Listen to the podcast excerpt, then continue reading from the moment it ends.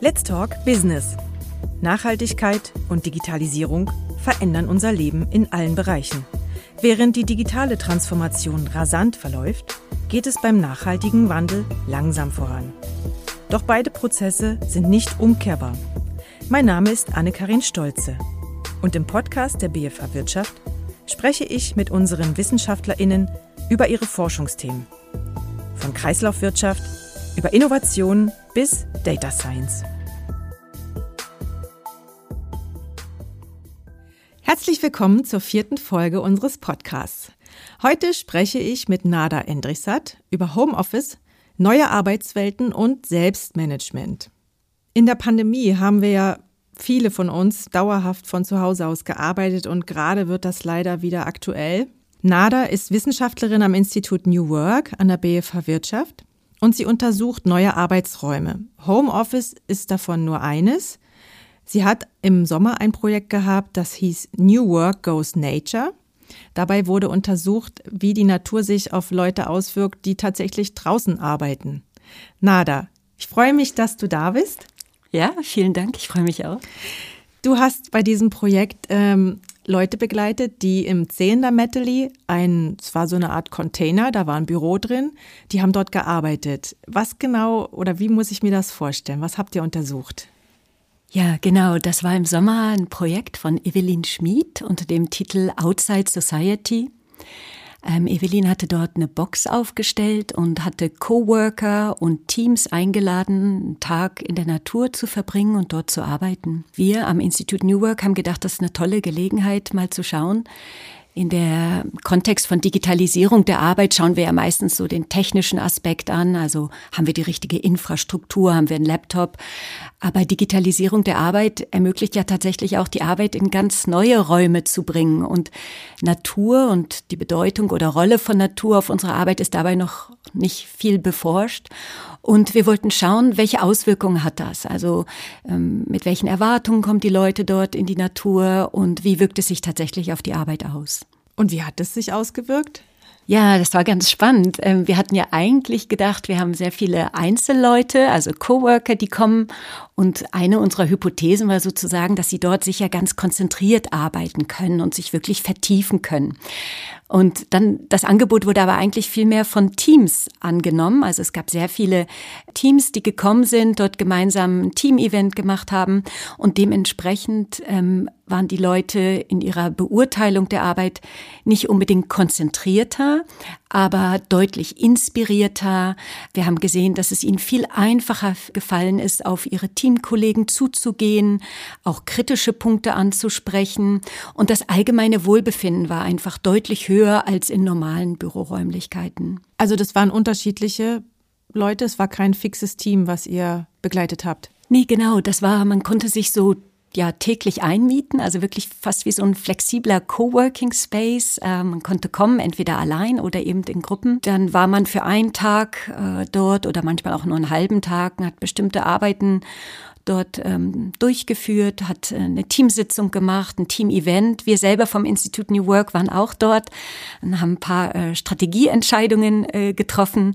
Und genau, das war also sehr flexibel. Man konnte dort hingehen und wie so ein ja, Tagesticket lösen, so wie wir das von Coworking Spaces auch kennen. Gab es dort den WLAN? Also weil WLAN zu haben heißt ja dann, man hat das Internet, das heißt, man hat die unbegrenzten Möglichkeiten. Da wäre ja schon mal eine große Ablenkung da. Ja, nee, WLAN gab es auf jeden Fall. Das war ja so die Idee, dass wir sozusagen unsere digitale Arbeit wirklich dort in der Natur durchführen können. Und somit war eine Infrastruktur gegeben. Strom, WLAN, Arbeitstische, das hatte es alles in dieser Box, genau. Okay, und hat es die Leute mehr abgelenkt? Es gab Leute, die waren deutlich ähm, aufmerksamer gegenüber der Natur und ihrem eigenen Körper. Also beispielsweise, wie sie das empfunden haben, den, den Wind oder das Gras äh, unter den Füßen. Ablenkung gab es dann manchmal auch durch eine kleine Katze, die da durchgelaufen ist. Aber es hatte dann auch welche, die gesagt haben, nein, wirklich, ähm, ich kann hier gut arbeiten. Eben vor allem die Teams haben eben äh, sich sehr inspiriert gefühlt, ähm, hatten das Gefühl, dass sie als Team gemeinsam besser zusammenarbeiten arbeiten konnten. Einfach die Überraschung war so ein bisschen, dass wir wenig bei konzentrierter Arbeit einen Effekt gefunden haben. Aber wie gesagt, das lag eventuell auch daran, dass die Leute von den 100 Leuten, die wir befragt haben, 85 äh, eigentlich Teilnehmende von Team-Events waren. Und bei einem Team-Event ist in der Regel die konzentrierte Arbeit, steht die nicht so im Vordergrund. Ähm, und das könnte sein, dass das der Effekt war, warum wir dort keinen höheren Mittelwert herausgefunden haben. Was würdest du da jetzt draus schlussfolgern? Oder welche Schlüsse ziehst du da draus? Ja, also die Natur ist einfach ein weiterer Raum, der sich sozusagen eröffnet durch die Digitalisierung der Arbeit. Und für manche ist er ist ja vielversprechend, aber eben nicht für alle. Und das ist das, was wir allgemein ja sehen mit der Digitalisierung der Arbeit und diesen neuen Möglichkeiten, dass das sehr individuell ist, wo wir gerne arbeiten und äh, wo wir nicht so gut arbeiten können. Du hast bei der Anmoderation gesagt, leider ist das jetzt wieder ein Thema mit dem Homeoffice.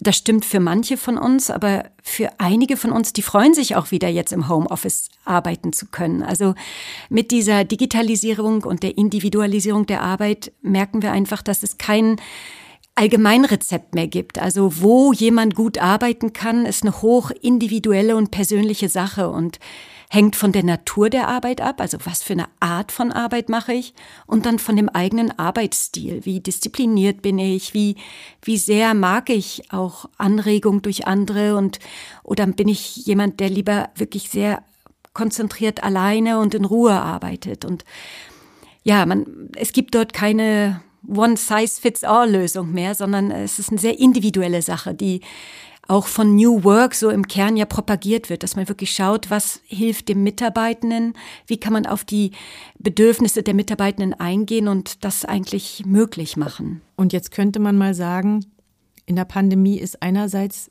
das Zuhause zum Büro geworden und das Einzige, was wir teilweise machen konnten, war ja spazieren gehen. Also die Natur sozusagen als Ersatz für alles, was nicht mehr möglich war. Schwimmbad, Kino, Konzerte. Was bedeutet das, wenn wir jetzt quasi diesen Rückzugsort auch noch mit als Arbeitsraum benutzen oder auch noch als Ort für potenzielle Arbeit nutzen? Ich meine damit jetzt nicht Förster und Försterin. yeah. Ich meine wirklich, dass man jetzt äh, vielleicht plötzlich, ich stelle es mir jetzt mal so vor, an bestimmten Wald Stücken dann Hotspot installiert, damit die Leute jederzeit dort arbeiten können und WLAN nutzen. Was, was bedeutet das? Ja, ich glaube, das ist gar nicht die Idee gewesen, jetzt auch nicht von Outside Society, dass wir überall im Wald Hotspots installieren. Ich glaube, die Idee war wirklich zu schauen, Eben, wir wissen, dass die Natur eine extrem beruhigende, vitalisierende Wirkung hat auf manche Menschen. Und wie du richtig sagst, während der Pandemie haben viele, glaube ich, die Natur auch für sich entdeckt als ein Rückzugsort, ein Ort der Entspannung, der Erfrischung.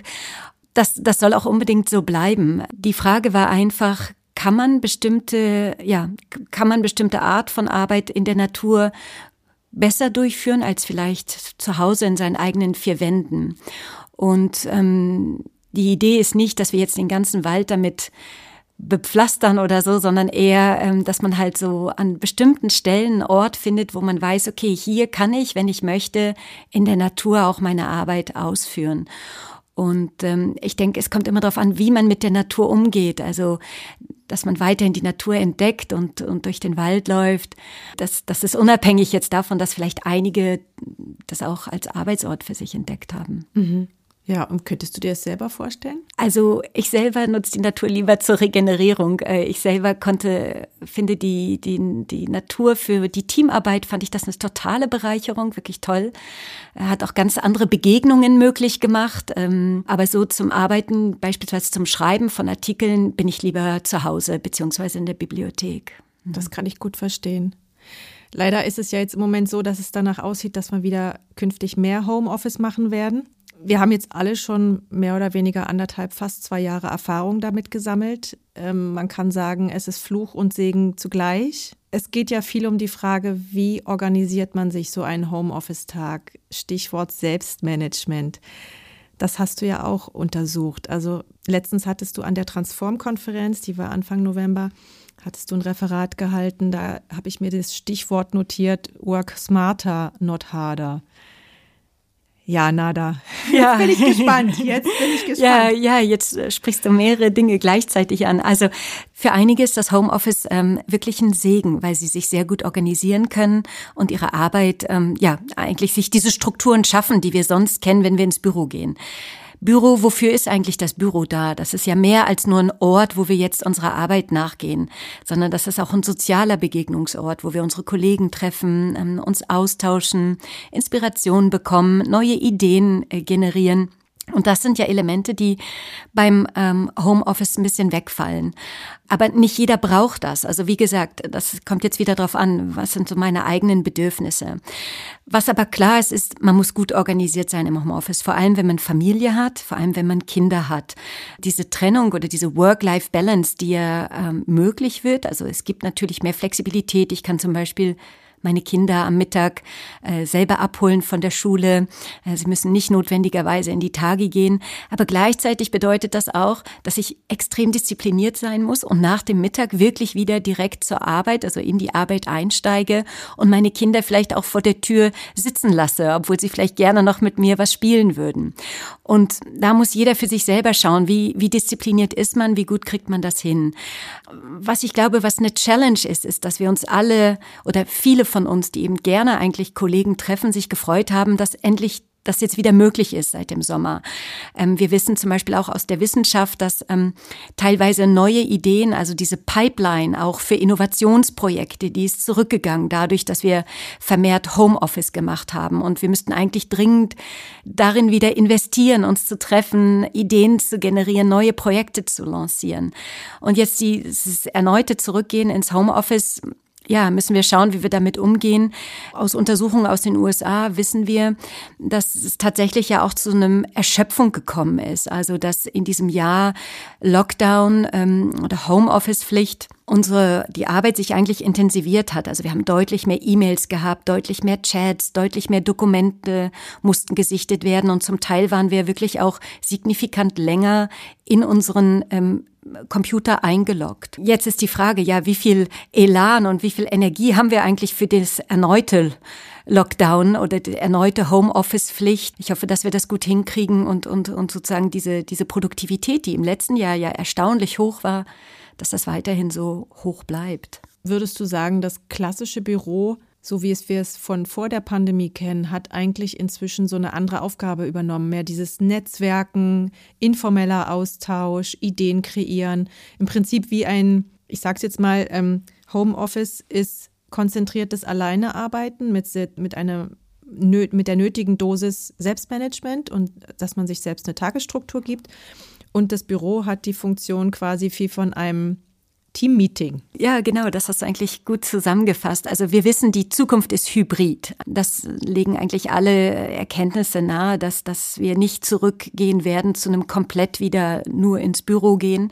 Aber wir wissen auch, nur Homeoffice äh, wird auch nicht funktionieren. Also es braucht eine gute Zusammenbringen beider Stärken sozusagen oder beider Arbeitselemente. Und man geht davon aus, dass tatsächlich das Büro in Zukunft genutzt wird, um sich abzustimmen, um Entscheidungen zu treffen, um komplexe Probleme im Team zu lösen. Also all die Dinge, die, die man virtuell nicht so gut äh, machen kann. Und dann ganz klar wird auch der Eventcharakter, also, denn die Frage ist ja auch, wie bauen wir eigentlich eine Organisationskultur, wenn wir alle nur noch einzeln zu Hause sitzen? Und diese Momente, wo wir dann zusammenkommen, die werden ganz zentral sein, um eben Kultur zu bauen, Kultur zu leben, die wir dann sozusagen mit ins Homeoffice nehmen. Lässt die sich nicht virtuell weiterverfolgen oder aufbauen? Genau, genau, das glaube ich schon. Also gerade so in der Art und Weise, wie wir miteinander kommunizieren, ähm, wie wir aufeinander eingehen. Ähm, das sind ja auch kulturelle Aspekte und wenn da eine Kultur existiert, kann man die gut mit ins Homeoffice nehmen. Aber damit sie langfristig weitergelebt wird, ähm, glaube ich, sind diese Momente, dass man zusammenkommt, auch ganz zentral. Und ähm, gerade für neue Leute, also auch bei uns haben ja Leute begonnen während der Pandemie, die die Kultur so noch gar nicht kannten äh, und die ja irgendwie eingeführt werden müssen. Ähm, und für die sind diese Begegnungen umso wichtiger. Okay. Genau. Du hattest vorhin aber noch dieses Stichwort Work Smarter, Not Harder äh, mhm. noch aufgebracht. Darauf habe ich jetzt noch gar nicht geantwortet. Ähm, und vielleicht das noch eine Sache, das passt jetzt zu diesem Sel Selbstmanagement noch, was du auch angesprochen hast. die Digitalisierung der Arbeit bringt uns ja viele tolle neue Technologien und ähm, das ist wirklich ja eigentlich ein Segen, weil äh, ohne die hätten wir weniger gut unsere Arbeit jetzt während der Pandemie nach Hause verlegen können. Die Challenge bei all diesen neuen Technologien ist, das ist ja diese, Arnold hat das äh, schon 2003 so als Janusköpfigkeit beschrieben, ähm, das ist so zweiseitig. Also es ist ja mit einer guten Intention designt, aber dann gleichzeitig gibt es eben manchmal doch auch negative Auswirkungen, beispielsweise der permanente Use von MS Teams, Skype, Zoom, E-Mail, diese Push-Nachrichten, die wir bekommen, die führen dazu, dass wir tatsächlich so ein bisschen auch Getriebene werden und, und permanent auch unterbrochen werden äh, von unserer Arbeit, in unserer Arbeit. Oh ja. Und ja, genau. Und das führt dann dazu, du hast das vorhin gut gesagt, eben, wir sollen ja eigentlich smarter arbeiten, machen wir auch. Also wir sind tatsächlich schneller durch E-Mail oder durch ähm, MS Teams. Aber ähm, es gibt so viel neue Arbeit und so viel neue Meldungen und so viel neue Kommunikationsevents, dass wir dann irgendwie diese Zeit, die wir eigentlich eingespart haben, gerade wieder nutzen, um noch andere Sachen zu erledigen. Und somit arbeitet man smarter, aber eben manchmal auch harder, wenn man sich nicht gut abgrenzt und nicht diese Disziplin hat und sagt, okay, jetzt irgendwie mein Arbeitstag soll achteinhalb Stunden sein und nach achteinhalb Stunden höre ich wirklich auf. Das ist halt nicht immer so einfach. Genau. Ja, vor allem, wenn man mehrere Plattformen benutzt und eigentlich jede Plattform als Default-Einstellung hat, sie benachrichtigt mich mit einer mhm. E-Mail, mhm. wenn es was Neues gibt. Also als erstes muss man ja diese Benachrichtigung abstellen, sonst hat man das Postfach voll mit Post von seinen Applikationen, die man dann beantworten muss oder auf die man irgendwie reagieren muss. Ich glaube, das kostet sehr viel Energie, oder? Ja, absolut. Da sind wir jetzt wieder bei diesem Self-Management. Also wie geht man mit diesen Technologien um, dass man sich nicht verhaspelt und dass man nicht ja, den Überblick verliert sozusagen. Ähm, wie kann man das kanalisieren? Macht man das sozusagen äh, pro Tag äh, eine bestimmte Art von Arbeit oder sagt man, gut, die Morgenstunden nutze ich, um beispielsweise alle Kommunikationsanfragen per E-Mail, MS Teams abzuarbeiten ähm, oder lasse ich das den ganzen Tag laufen, weil wirklich ich auch erreichbar sein muss.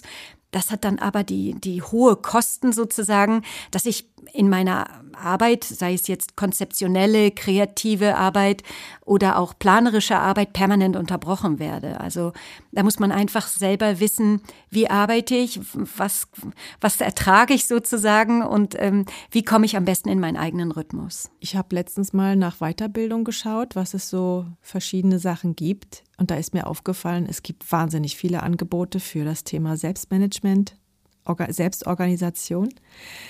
Ist das wirklich was, was die Arbeitnehmerin und der Arbeitnehmer künftig komplett selber verantwortet? Oder ist das was, wo sich eigentlich auch die Arbeitgeber und Arbeitgeberinnen kümmern müssen? Ja, das ist ein wichtiges Thema, was du ansprichst. Also was wir auch sehen mit der Digitalisierung der Arbeit und insgesamt in den letzten Jahren in unserer Wirtschaft ist ja, dass es eine zunehmende Verlagerung gibt der Verantwortung auf das Individuum. Das sehen wir auch in den neuen Businessmodellen, ähm, dass eigentlich ja die Arbeitnehmer diejenigen sind, die miteinander konkurrizieren und ähm, die Verantwortung bei dem Einzelnen liegt. Und wir haben zunehmend die Beobachtung, dass wenn man sagt, ja, ich bin eigentlich überfordert mit meiner Arbeit oder ich bin gestresst, dass man sagt, ja, hey, das liegt vielleicht an deinem schlechten Zeitmanagement, ähm, dass die Organisation sich so ein bisschen aus der Verantwortung daraus stehlen.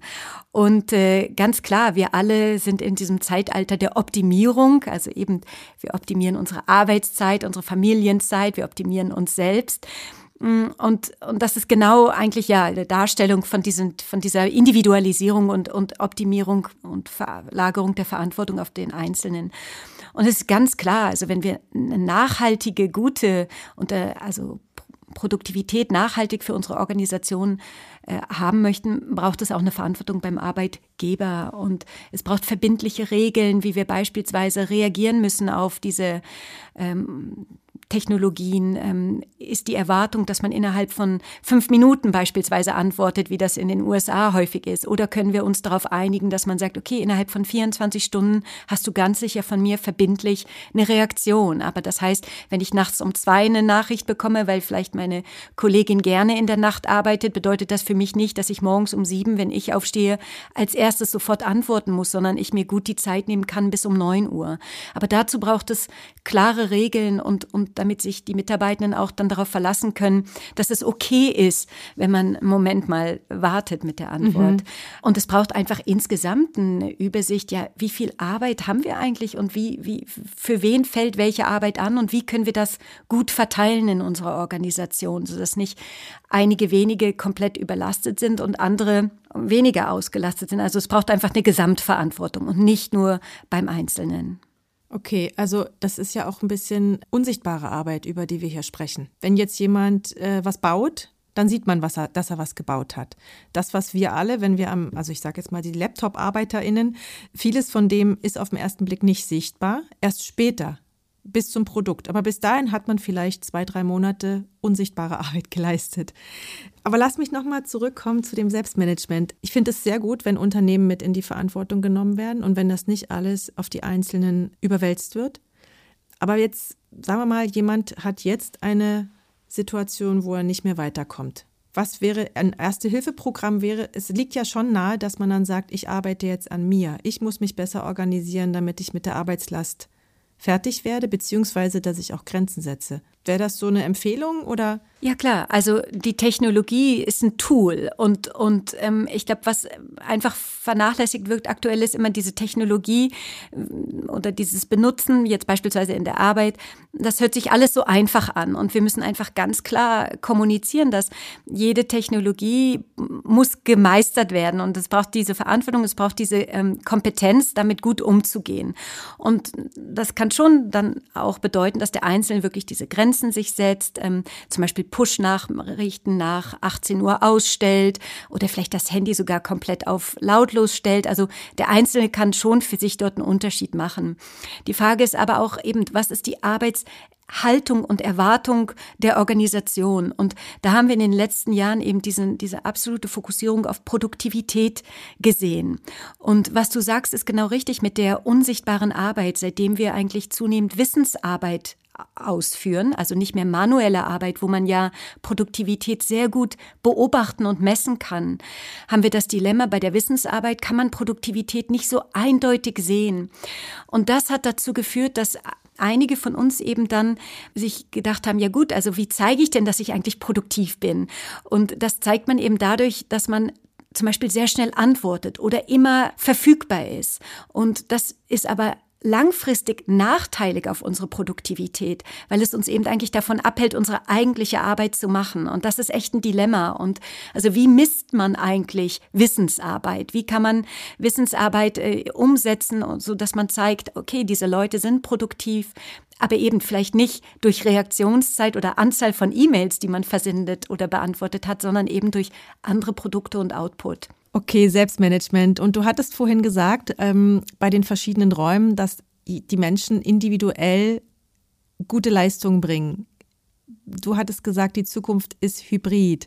Wie könnte denn so eine hybride neue Arbeitswelt aussehen? Ja, also hybrid. Die Grundidee ist ja, dass wir sozusagen das Beste aus zwei verschiedenen Welten kombinieren.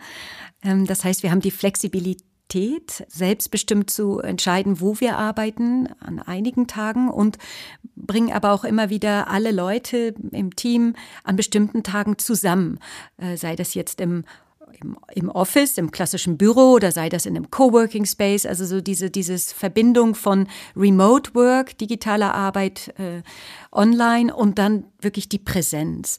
Ja, da gibt es verschiedene Modelle, entweder dass man sich an bestimmten Tagen trifft oder äh, einmal im Monat, ähm, dass man das im Büro macht oder für diese Momente dann einen bestimmten Ort wählt, wie zum Beispiel unser Eingangsbeispiel mit der Natur. Also einfach, dass man das kombiniert und ich glaube, wichtig ist, das haben wir auch eingangs besprochen, dass äh, unterschiedliche Räume eben für unterschiedliche Leute Stärken und Schwächen haben. Und wir haben in unserer Forschung auch zu Coworking Spaces gesehen, dass die Leute zunehmend eine Kompetenz wirklich entwickelt haben, zu sehen, okay, diese Arbeit kann ich gut hier machen, beispielsweise im Coworking Space, da bekomme ich Inspiration, Kreativität und Anregung. Und andere Art der Arbeit, beispielsweise sehr konzentrierte Arbeit, wenn ich meine Texte schreiben muss, das kann ich besser zu Hause machen. Und dass man eben nicht mehr alles im Büro macht, wie das früher war, sondern wirklich jetzt flexibel den Raum je nach Arbeitsgegenstand oder Arbeit, Natur der Arbeit auswählt für sich. Aber das muss einem bewusst sein, dass man das kann und dass man das auch idealerweise sollte. Also diese Idee von anytime, anywhere arbeiten, ähm, was so leicht daherkommt, ist wirklich auch Arbeit. Also weil wir müssen wirklich bewusst entscheiden, wo wollen wir arbeiten, wie strukturieren wir uns das, wann machen wir das und wie kann ich so meine Zeit, meine Orte für mich selber optimieren. Also ich würde sagen, räumlich sind wir da schon relativ bei Anywhere angekommen. Die Frage für mich ist das When, weil also ich zum Beispiel arbeite kreativ besser abends, aber da ist eigentlich keine Bürozeit mehr. Äh, was macht man denn mit, mit solchen, also ich meine, wenn jetzt 100 Angestellte in, einem, in einer Organisation sind und alle haben so individuelle Kreativitäts- äh. Wie kann man das denn miteinander kombinieren? Ja, da haben wir die Early Birds und die Late Owls, genau, die gerne am Morgen äh, früh schon gleich arbeiten und kreativ sind oder eben eher in der späten Nacht. Ja, ich denke, man kann auch das flexibilisieren. Wir haben das auch schon gemacht. Ähm, es braucht dann einfach eben diese verbindlichen Rahmenbedingungen. Wenn jemand sehr früh gerne arbeitet und kreativ ist, kreative Arbeit ist ja oft auch eine Arbeit, die macht man erstmal alleine und vielleicht hat man einen Austausch und dann kann man die eigentliche Arbeit, zum Beispiel jetzt einen Text schreiben oder, oder Bilder produzieren, produzieren, macht man dann alleine und das kann man ja gut in der Nacht machen. Ähm, es braucht nur dann verbindliche Momente, die irgendwie für alle passen, um sich wieder abzustimmen. Und da ist dann einfach auch wieder die Vorsicht, wenn man sehr viel nachts arbeitet, dass man eben sich auch Ruhezeiten gönnt und dann dafür dann erst später am Mittag beispielsweise den Arbeitstag startet. Oder wenn man gerne am Wochenende arbeitet, dass man beispielsweise sich einen Montag auch freinimmt. Also einfach wirklich wichtig. Wir können nicht nonstop arbeiten. Und es ist wichtig für eine nachhaltige Gesundheit, Wohlbefinden, dass wir uns halt immer wieder Ruhezeiten nehmen und unsere Arbeit flexibilisieren. Ja, aber schauen, dass, dass, dass wir uns nicht sozusagen ausbeuten und dann jederzeit und überall arbeiten, weil das ist ja auch so diese, diese zweischneidige, bei diesem Anytime, Anywhere arbeiten. Das, der Fokus soll ja eigentlich sein, dass, dass, dass uns das Flexibilität ermöglicht. Das soll nicht heißen, dass wir jederzeit und immer zu und überall arbeiten, äh, sondern einfach uns das rausnehmen, was für uns gut ist. Das ist ja sicherlich auch ein Reifeprozess. Also jetzt habe ich das Gefühl, die Gesellschaft, ich sage jetzt mal all jene, die mit einem Laptop arbeiten können. Es gibt ja viele, die das noch, also die das nicht können. Es gibt ja viele andere Berufe, da muss man vor Ort sein, da arbeitet man auch mit Menschen oder an einem bestimmten Arbeitsplatz eben in der Produktion. Aber wer mit einem Laptop arbeiten kann, ich glaube, wir sind gerade in so einer Phase, würde ich jetzt mal sagen, von der Gesellschaft her, wir sind so euphorisch. Wir probieren alles aus und wir nutzen alles und ist alles noch ein bisschen ich würde mal sagen, ein bisschen, ähm, naja, noch übersprudelnd, noch nicht so begrenzt. Dieser Reifeprozess muss wahrscheinlich einsetzen, dass man dann eben sagt, jetzt sind die acht Stunden um und ich höre jetzt wirklich auf. Ja, absolut, würde ich auch so sehen. Und das Interessante ist, dass eigentlich die jungen Leute da fast weiter sind als ältere Generationen. Ähm, die haben eigentlich sehr schnell erkannt, dass so ein Ausschalten ganz, ganz wichtig ist. Wir sehen das auch aus den USA, so ein Trend Digital Detox oder Camp Unplugged. Die großen Tech-Unternehmen vom Silicon Valley schicken da ihre Mitarbeitenden hin. Ähm, das sind dann so Camps wieder in der Natur, äh, wo alle digitalen Geräte, Technologien abgegeben gegeben werden müssen, um sich wirklich mal so, ein, so eine Auszeit zu nehmen, so ein, so ein, so ein Unplugging, ähm, um die Batterien sozusagen, die eigenen emotionalen und psychischen Batterien wieder aufzuladen.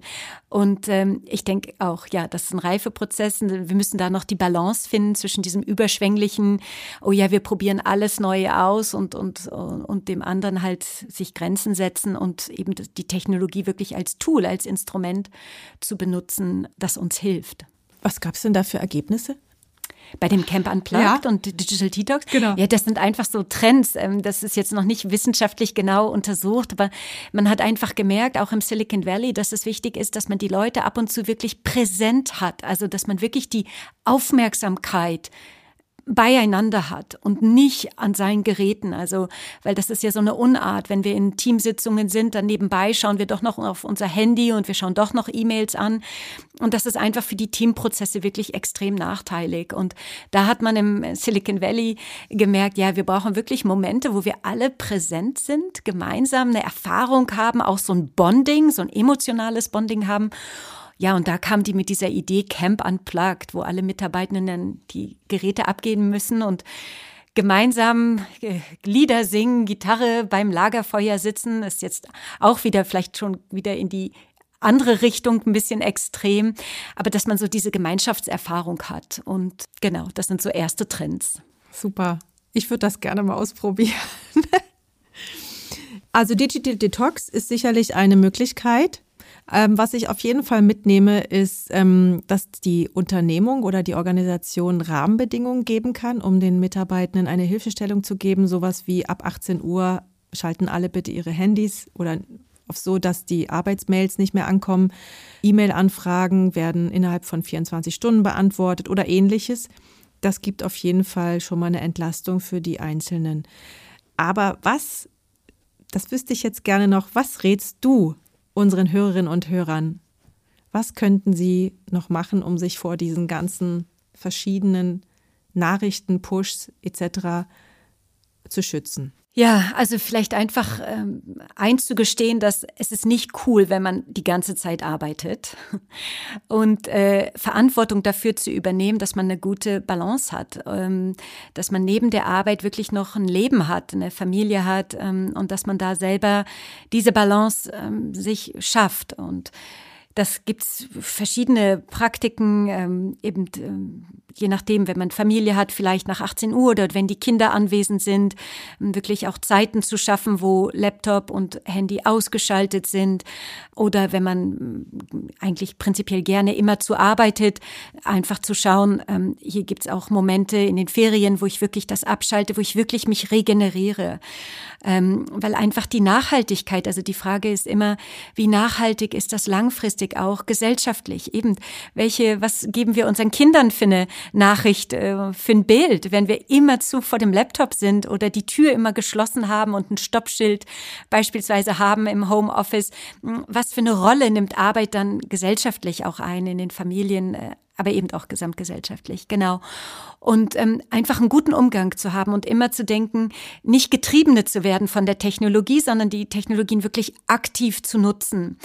Und ja, dann, wenn man Verantwortung hat, auch für Mitarbeitenden, einfach wirklich zu schauen in der Teamkultur, dass wir nicht so einen einseitigen Produktivitätskultur haben, sondern einen ganzheitlichen Blick auf die Arbeit und eben auch diese unsichtbare Arbeit wertschätzen und anerkennen und dort eine, ja, eine gute, guten Verteilung der Arbeit einfach haben innerhalb des Teams. Ja, das ist auf jeden Fall etwas, wo wir, glaube ich, alle dran arbeiten können und uns noch verbessern können.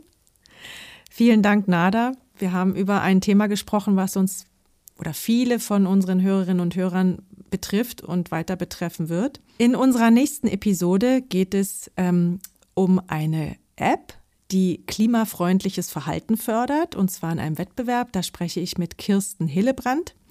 Ich freue mich schon sehr. Wenn ihr unseren Podcast nicht verpassen wollt, bitte abonniert uns doch. Ansonsten findet ihr den Podcast auf unserer Website, auf Spotify, auf Deezer und überall, wo es Podcasts gibt. Danke, Nada, und bis zum nächsten Mal.